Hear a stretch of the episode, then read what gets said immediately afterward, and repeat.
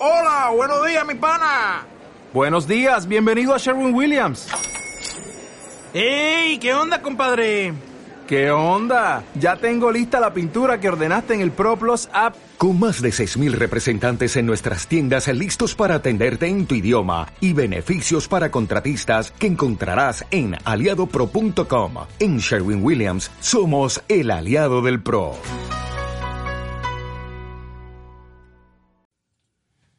¿Qué tal amigos? Muy buenos días. Les saluda Joana Alvarado y estamos aquí en otro episodio más de Comunidad 360 y como cada fin de semana estoy muy emocionada de, estar acompañada por mi querido Marquitos. ¿Cómo andas, Marquitos? ¿Tienes problemas de silla o qué onda? Así es. No sé, creo que se bajó la silla. Muy buenos días. ¿Se bajó o la bajaste? No, la quise subir, pero se bajó. Pues con ese peso, Marquitos, ¿qué esperabas? Ya se subió. muy buenos días a todos los radios. ¿Escuchas?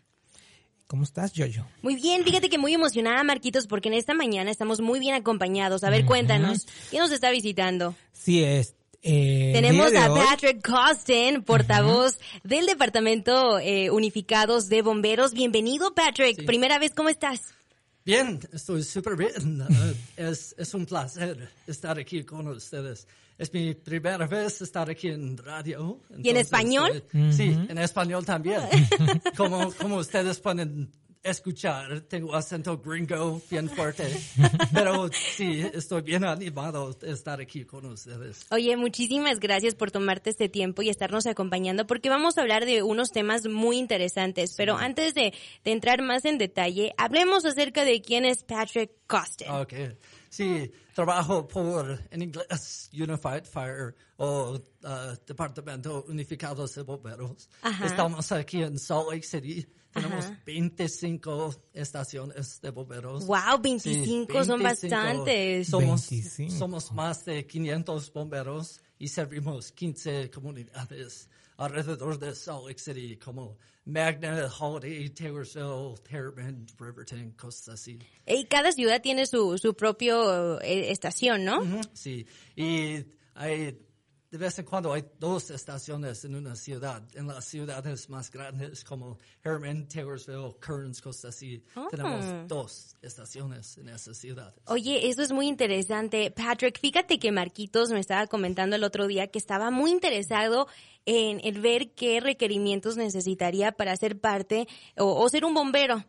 Oh, ¿Qué, requisitos hay para que Marquitos pueda hacer? Estoy haciendo mi checklist. Está haciendo un checklist de qué debería No sé qué también le vaya, ah, pero... Primeramente, tiene que tener músculos gigantes. No, chiste nomás. Uh, ay, es un... por ahí vamos. Podemos, trabajar un poquito en eso. Pero siempre, siempre estamos buscando personas nuevas para ser bomberos. Y tenemos dos requisitos. Uh, primeramente, tiene que tener 18 años y después tiene que tener una licencia de manejar. Y después nosotros hacemos todo el entrenamiento que necesita de cómo ser bombero, cómo ser médico y para enseñar todas las cosas que tiene que saber para ser bombero. Y tenemos esas pruebas. Uh, hay tres partes de una prueba para hacerse bombero. Primeramente tenemos una prueba escrito con artes preguntas, uh, algunas preguntas sobre matemáticas, ciencia un poquito, um, cosas así. Pero, pero, son como preguntas de la escuela, ¿no? Sí. No, no son bien difíciles. No, hay que ser científico. Como no, no tiene que ser bombero, no tiene que saber todo del fuego, del humo, de cosas así. Son preguntas básicas. Y lo que queremos saber es si tiene más o menos una idea de qué hacen los bomberos. Y después de eso tenemos una prueba física. Y eso es lo más difícil y por eso vamos a trabajar con Marcos. Sí, porque no creo que te vaya muy bien en eso, ¿eh? Tiene que poner algunos músculos. Así. Ah, hablando de esto, antes que corte, eh, ¿ustedes participan en la, en la en la subida al edificio de Wolf Fargo? Sí. Ok. Te cuento que como yo estaba con mi cámara grabándolos, okay. en el segundo piso me quedé. es difícil, hay 23 pisos.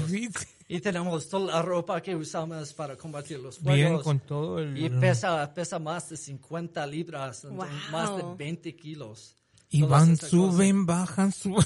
Y tú con una camarita no pudiste, ¿no te da pena? en el segundo piso me quedé. ¿No te da pena compartir eso ¿Por qué no? Porque dice acá mi amigo Patrick que va a trabajar. Y después contigo en eso? Y Claro. después tomó el ascensor, sí, después de eso. Okay.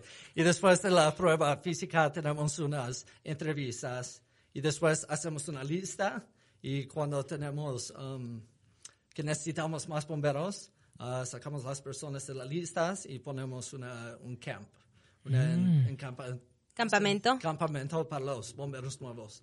Ellos van cinco días a la semana, están ahí diez horas al día, aprendiendo todas las cosas que necesitan saber. Oye, y eso es muy interesante para ver eh, dónde nos podemos registrar, a dónde acudimos, a qué página de internet. Ah, puedes ir a nuestra página de internet www.unifiedfire.org. Y Ahí tiene todo.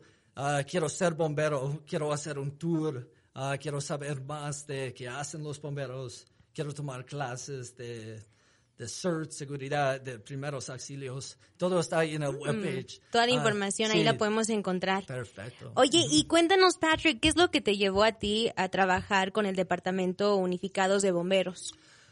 Um, primeramente, antes yo quería ser un, uh, un doctor, un Ajá, médico, ok. pero vi que hay demasiada escuela y a mí no me gusta la escuela.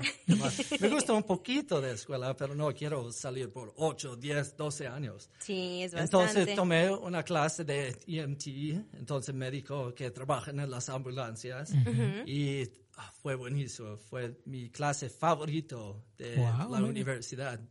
Y después de eso siempre me, me gusta estar um, haciendo cosas. No Ajá. quiero sentarme en una mesa trabajando, quiero hacer cosas diferentes, quiero que todos los días sean diferentes en mi trabajo. Y de bomberos tenemos eso. Ajá. Cuando vienes al trabajo, nunca sabes qué van a hacer. Tal vez puede ser un incendio, tal vez puede ser alguien que, no sé, que se cae en la casa, hay los um, accidentes de, de los autos, entonces siempre es diferente lo que hacemos y eso me interesa muchísimo. Y por ¿Te eso- gusta la adrenalina? Sí, eso. Y todos los bomberos les gustan la adrenalina y siempre cambia. Y me imagino porque cua- el- eh, cuando nos conocimos, yo, yo fue hace como dos años Sí. y fue en los incendios forestales. Y acá el Mr. Pat- Patrick nos dio el tour a todas las partes que estaban quemadas. Oye, ¿y qué aprendiste? A ver, cuéntanos. Bueno, no aprendí mucho, solamente nos enseñaban dónde estaba quemado, pero... O, O sea, sea, el trabajo que ustedes tienen ahí, Es increíble. sí, y el, o sea, ya había estado, ya estaba apagado, pero el olor, el humo, todavía todo, todo seguía ahí. Y todo está en cenizas, no, no queda nada después de los incendios. Y, Y, y ustedes de van, ajá, nosotros fuimos en carro, pero yo veo que ustedes suben, van caminando a esas Sí, áreas, ¿no? Ah, de veces a los equipos de bomberos forestales tienen sus mochilas y esos tienen que caminar donde están los fuegos, donde está el fuego. Y a veces caminan dos, tres, cuatro, cinco kilómetros de vez en cuando. Wow. Wow. O sea, que empieza a caminar desde ahorita, Marquitos. O sea que si tú vas a una maratón, Pero con, le ganas con todos. Marcos llevamos un bus y caminamos como cinco metros. El bus me dejó acá y yo ya estaba allá. Sí, eso. Oye, Patrick, ya que ahorita mencionamos los incendios forestales, cuéntanos un poquitito acerca de cuáles son las principales eh, cosas que causan estos incendios. Los incendios forestales. Sí. Usualmente el relámpago es una causa gigante y eso no podemos cambiar. Sí. Siempre van a ser las tormentas con relámpago, pero a veces hay las personas que están haciendo camping Ajá. y tienen sus fuegos ahí para tener los marshmallows y cosas así. Ajá. Y Los no- s'mores. sí, hacer los s'mores. Me Yeah. encantan los s'mores. Pero tienen ese fuego chiquitito y no, no apagan el fuego. Adecuadamente. Y- sí, y después viene un viento y ese fuego chiquitito se pone más grande, más grande. Y también en el verano eh, la temperatura sube, entonces todo quema más rápido. Sí. Y lo que ayuda, como tú dices, es la temperatura que está todo seco ahí, ¿no? Entonces cae un rayo y se prende, pero rapidísimo Sí. todo. Oye, ¿y qué tal las personas que, que fuman?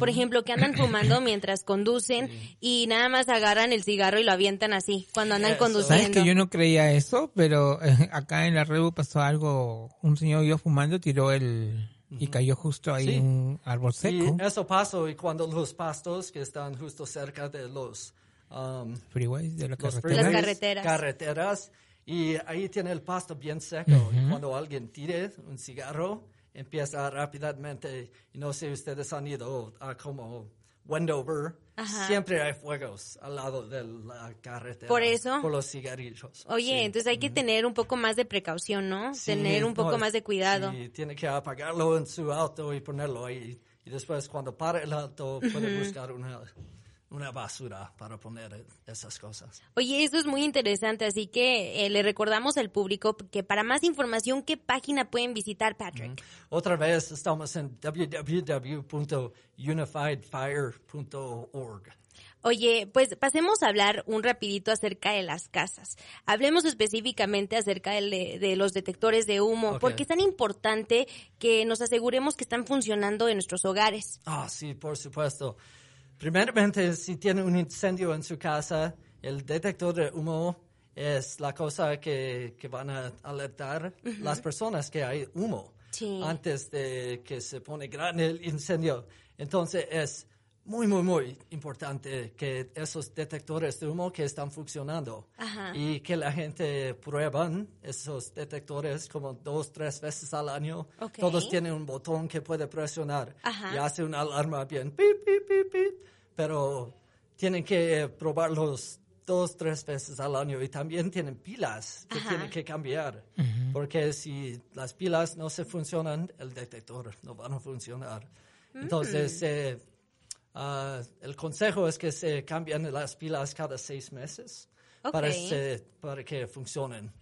Los míos funcionan perfectamente bien, ¿eh? Siempre que estoy cocinando, they always go off.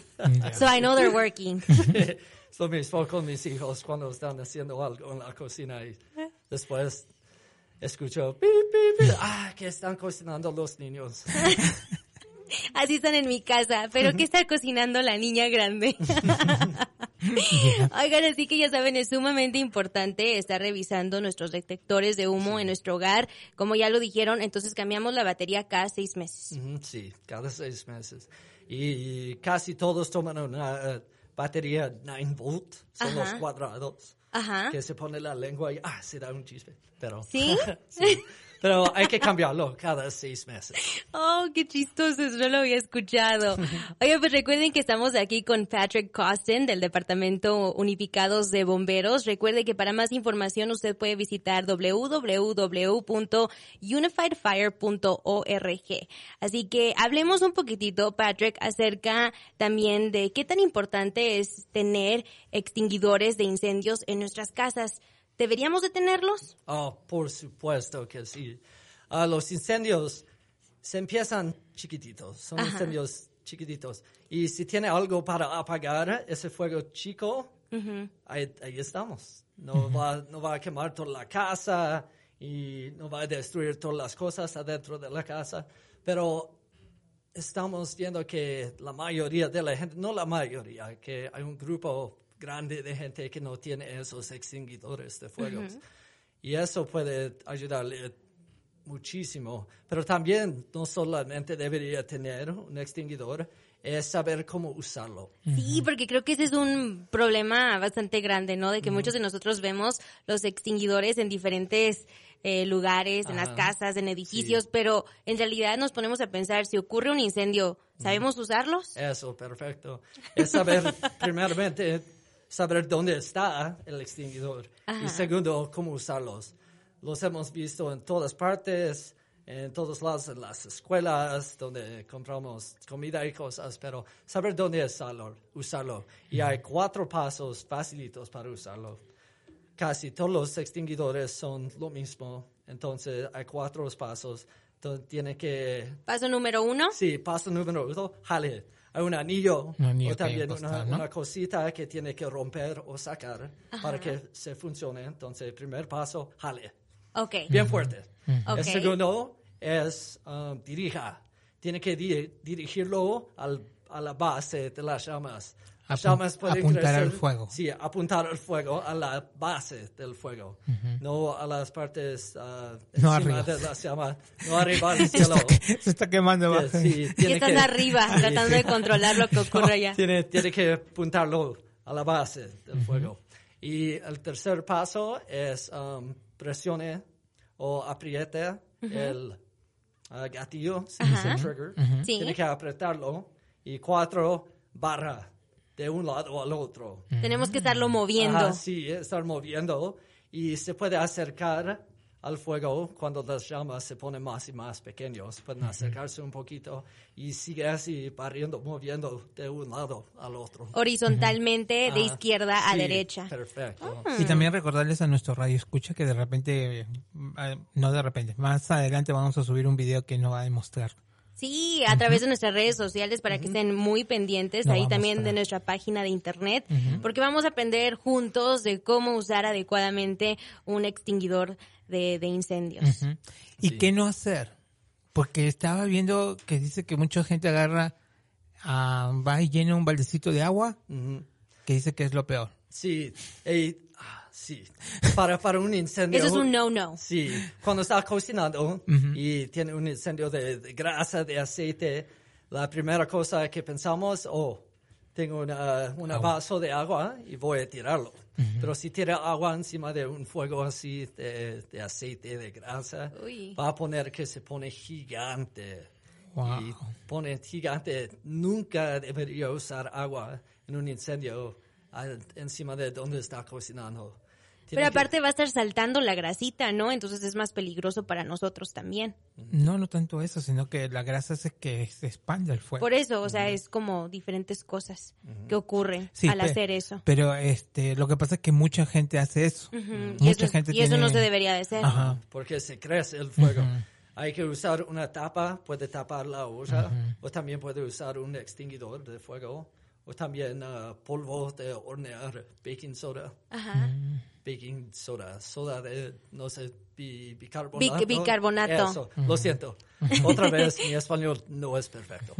Pero, Pero es muy bueno, puede, ¿eh? Puede usar eso o un extinguidor, o solamente poner la tapa. Y eso va a funcionar para apagar esos tipos de fuegos. ¿Dirías tú que estos eh, incendios de cocina son los más comunes en la casa o cuáles otros ocurren bastante? Ah, los incendios en la ah, cocina, sí, Ajá. es la primeramente. Se ven eso más frecuente. Por eso no cocino, para evitar ese tipo de cosas. Por eso deja que McDonald's Ajá, cocina todo. ya, Es exacto. para, es para seguridad. tiene Sí, que usted sí Ok. sabe, ¿vio? Ajá. Y también ah, vemos los fuegos de cosas electrónicas. Oh. Tienen, la- las personas tienen demasiadas cosas enchufadas en los enchufes. Mm, ajá. Y por eso se, se, se calientan, se pone un fuego. Y eso es una causa de fuegos en los hogares también. Ujú. Y también creo que ahorita con los jóvenes creo que también hay un challenger, ¿no? De los blacks.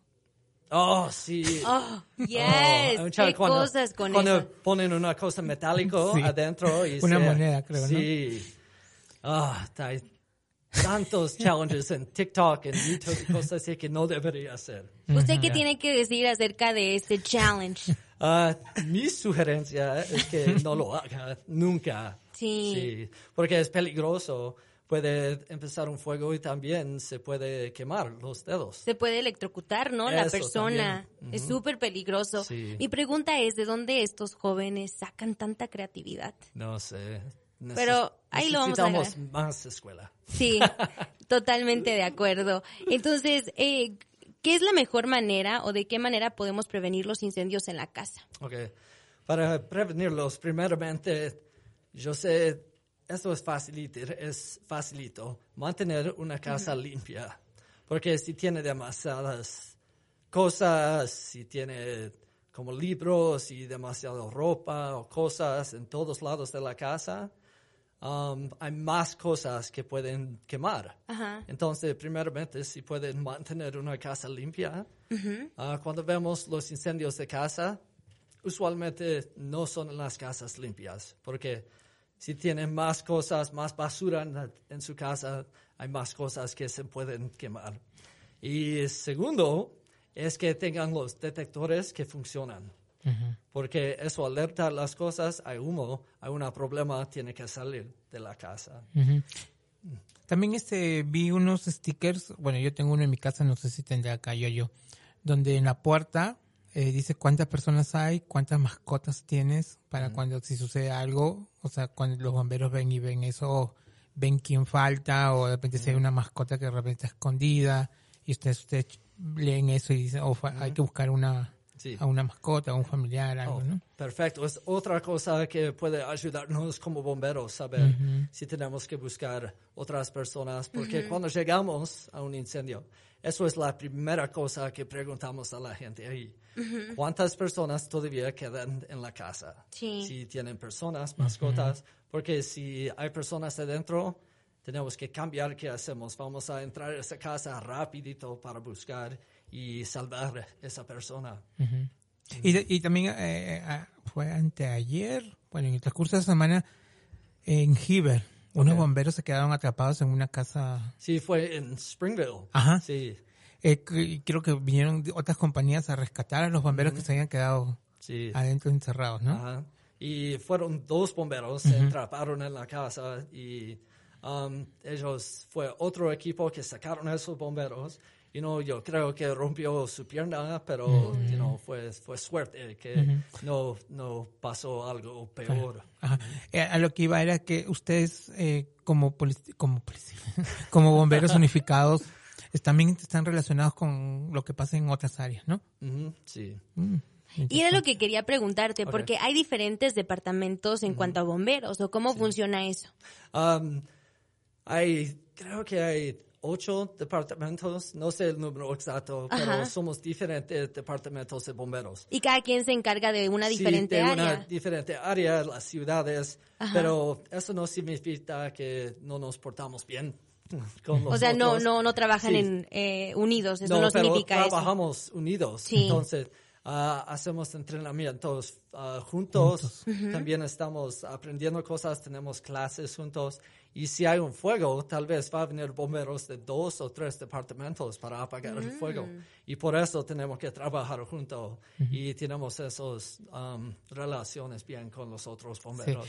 Y esa es una de las cosas de la, del, del ¿cómo, se llama? ¿cómo diríamos? ¿Escalar el edificio? Ajá, ¿No? sí. Ajá, porque Eh, están todos, ¿no? Stair climb. sí. Ajá, todos llegan y hacen como una competencia. Sí, es una ¿Quién co- es el...? competencia Entre usted- nosotros sí. como bombe- bomberos. Ajá. Porque cuando estamos hablando durante el año, podemos decir, hey Marco, ¿se acuerda cuando nos subió? Nada más llegaste al 2. Solamente llegó al segundo piso. Ya. Sí, ya- la voy a llevar este año. Ok. Creo que es en, en marzo, creo si no me equivoco. Ok. La voy a Mínimo llego al 3. Pasa que no llegas. Tanto que... tú, tú sí vas, ¿no? Uh, ojalá que sí. Ah, ok. Entonces, para ver si nos encontramos ahí, Ajá. aunque sea empujones, la Sí, subimos es- hasta, Mm, hasta el último a piso. ti. Po- podem- podemos hacerlo juntos. Ustedes sí se puede. Ustedes no tienen que tener el equipaje que tenemos los bomberos. Pueden Poner shorts una, una camisa y podemos hacerlo juntos.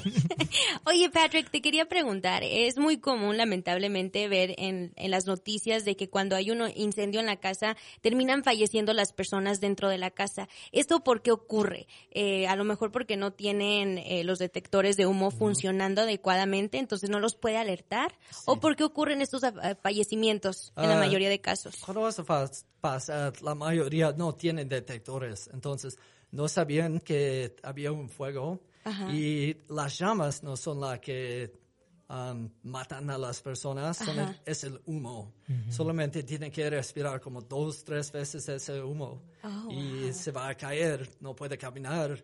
No puede escapar de la casa y por eso es muy importante que tiene esos detectores de humo que funcionan. Y muchos de los casos también son de personas mayores. A veces eso pasa cuando no, no pueden caminar y no O viven pueden- solas. es- viven solas, no pueden salir de su casa si no tiene ayuda y eso pasa también, Sí, ya cuando llegan, ya.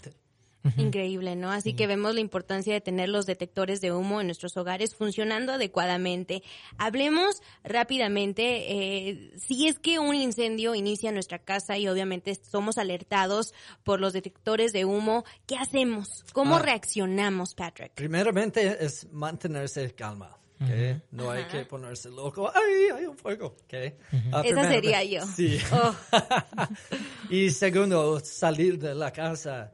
No queda en la casa, Ajá. no busca sus cosas. Ok, tengo que buscar mi iPhone, mi cargador, y Mi tengo esas bolsa. cosas. Mi bolsa. Mi cartera de- Ay, to- todas esas Michael. cosas puede, pueden comprar nuevas cosas. que Sí. Lo que no puede comprar es un cuerpo nuevo Sí. o una vida. ok. Por eso tiene que salir de la casa rápidamente. Y también el humo suba. Entonces nosotros cuando salimos podemos bajarnos.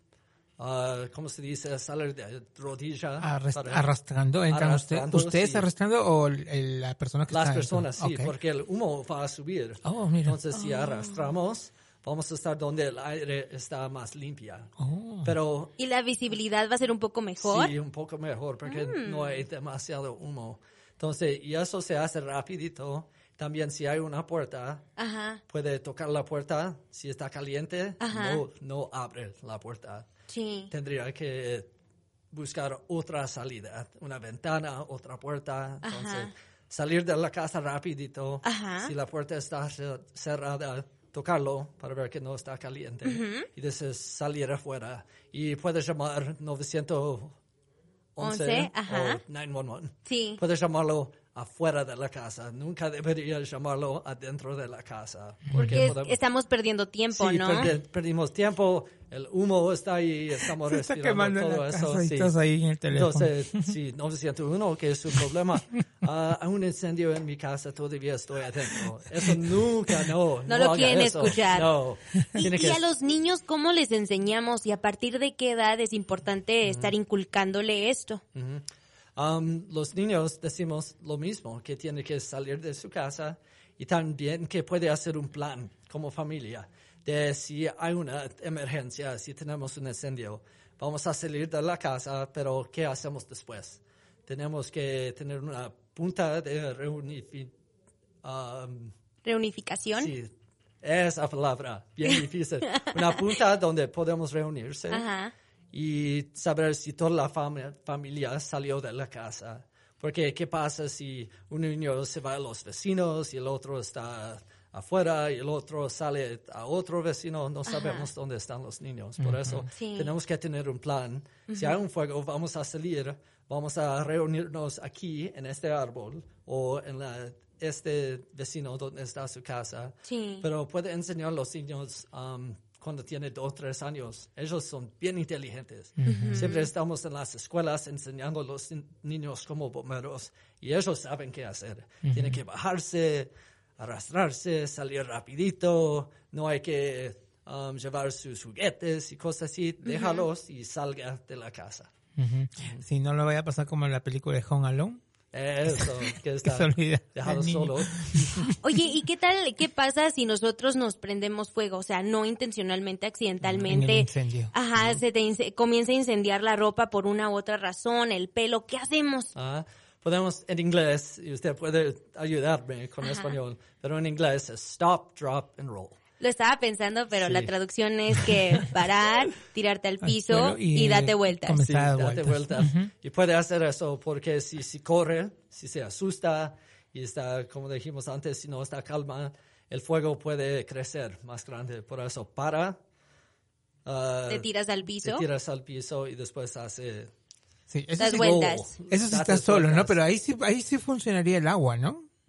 ¿Sí funciona el Sí, agua? Puede usar agua. si ahí sí, tiene. ¿no? Eh, Porque no hay grasa. Ajá, eso. Mm, eso es bastante interesante. Entonces, si cuando usted está haciendo eso, stop, drop and roll, a una otra persona si quiere tirar agua, puede hacerlo. También. Oye, eso es muy interesante. Así que, por favor, Patrick, ya se nos está acabando el tiempo, pero es. recordémosle al público que para más información, ¿a qué página podemos acudir? Perfecto. Pueden venir a www.unifiedfire.org. Ay, muy bien, ¿eh? Muy bien el español. Oye, Patrick, pues muchísimas gracias por habernos acompañado el día de hoy. Un mensaje que te gustaría darle al público antes de despedirnos. Um, dos mensajes. Ah, Primeramente, cuando está en el auto, use su cinturón de seguridad. Sí. Es facilito, pero siempre vemos personas que no lo están usando. Sí. Entonces use eso. Y también Ah, en su casa, prueba sus detectores. Ve si necesita baterías o pilas, si están funcionando. Tal vez Sí. tiene que cambiarlos, pero pruébalos. Cuando Sí. ve a la casa es súper fácil, pero siempre olvidamos hacerlo. Detalles tan pequeños, ¿no? Que hacen una gran diferencia. Y también es, eh, me- una de las recomendaciones que hacían era de que cambien sus baterías en el día de su cumpleaños, para que no se olviden. ¿no? Eso, perfecto. Eso Ay, Marquito. Ya ves, ya estoy estudiando para ser bombero. ¿Quieres ser bombero? Ya no le falta la parte de ponerse fit. Es lo único que, Nada que más. falta. Un poquito nada más. Estamos cerca, ¿no? no te preocupes. Patrick, de nuevo, muchísimas gracias por habernos acompañado. Gracias. Muchas gracias. Pati, por venir. Marquitos, nos vamos. Nos vamos. Hasta pronto. Bye.